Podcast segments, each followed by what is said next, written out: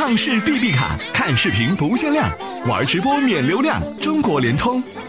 我的存在只为帮你杀死那个无聊的自己。年轻人 FM，欢迎收听本期的年轻人 FM 夜读栏目，我是主播唐玲。今天要跟你们分享的文章，请别再用大器晚成来催眠自己。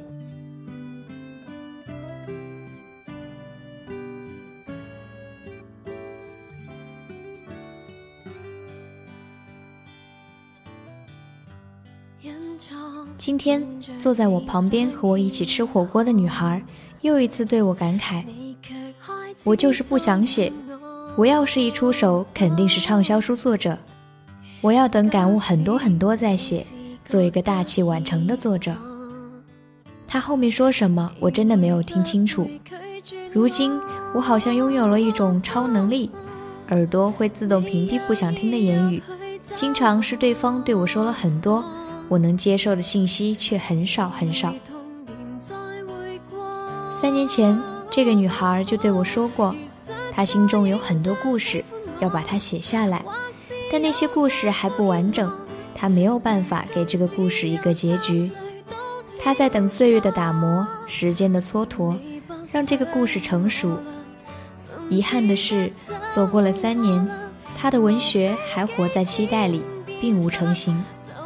我知道这个世界上有个词叫大器晚成，但我相信，一个一直活在自己造梦工程里的人，一定没有办法明白，要想成为一个真正的写作者，就要先打败自己的期待，打败惰性，在逐渐去写作的时候，你会认识到自己的浅薄，再去拼命的补充能量。但一直站在文学和故事外面的人，却经常会觉得自己怀才不遇。我最初写作时是大三，那时被骗了一万多的学费，又不敢告诉父母，所以只好去做兼职。大三时能做什么呢？除了家教就是写作。我找了一份家教，就是监督一个小女孩完成她的家庭作业。我每天去得很早，回来的很晚。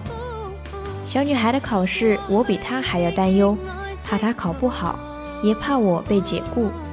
写作呢？我记得当时最初所做的和写作有关的事情，就是为了一个网络小说作家写故事大纲。他随便给我一个开头，我就开始想往下会发生什么故事，为他提供思路。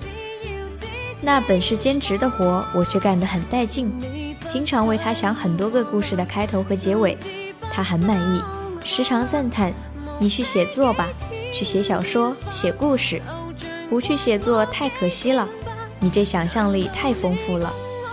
我并没有太在意，毕竟当时赚钱比接受表扬更重要，因为我还有压力，有学费要还。大四的时候，有同学在找工作，也有同学在考研，我不知何去何从。那个小有名气的网络小说作家一直建议我去写小说，于是我决定去考北京电影学院的研究生。自己好像获得了一种神奇的力量，自认为是有写故事的天赋。我去考北京电影学院时，就住在那所学校的地下室。为了避免潮湿，我特意选了一个带窗户的房间。真是庆幸啊！每个晚上我都能待在那个房间里，看到外面的黑夜。天色特别好的时候，每个能看到星星的晚上，我都觉得人生很幸运。然后我一定会许愿，虔诚的许愿，希望星星能带给我光明。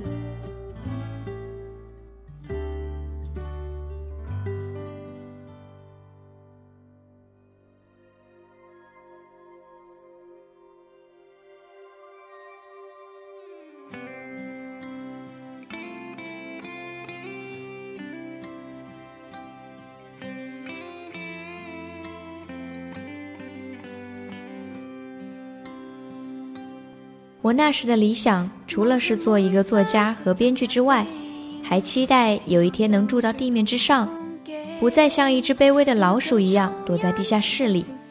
我每天都在写作，写呀写，直到我找到工作，是做一名配饰设计师。白天上班，晚上回到家，我依然写作。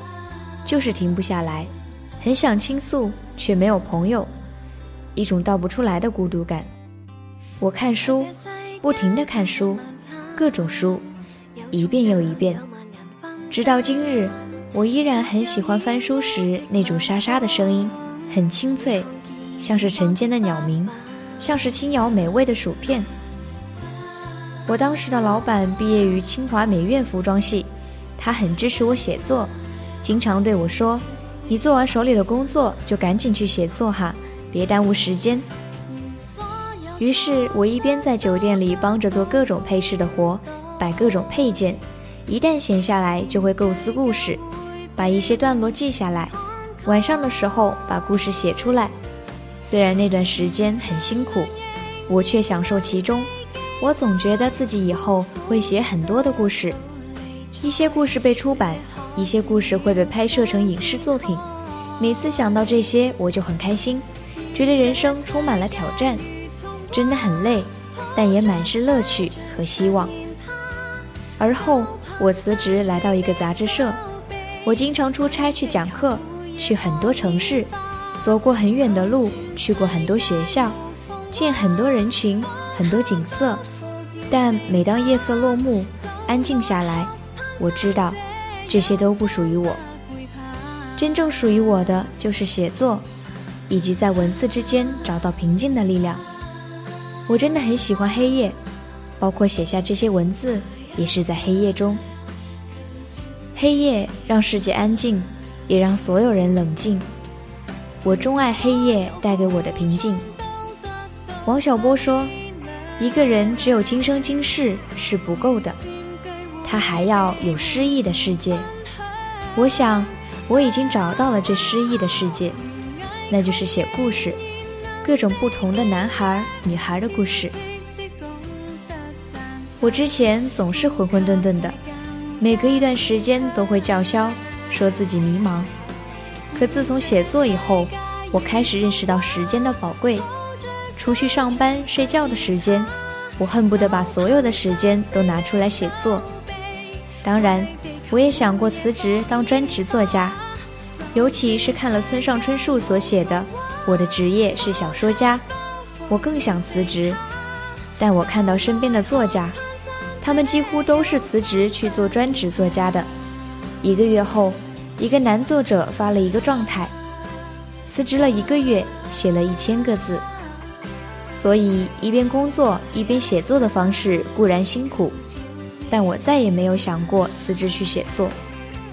我只能把所有的时间打磨成一个个流动的书桌，地铁上、火车上、飞机上、去宾馆的路上，只要我能拥有的大段的时间，我都会拿来构思或写作。我很享受这样的时刻，这是属于我一个人的浪漫，也是我一个人的精神世界。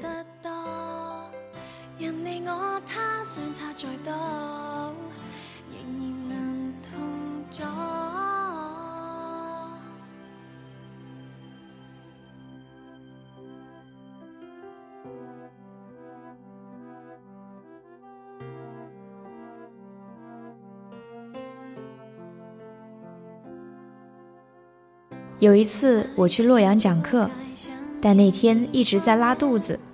虽然吃了药，但我站着讲课时。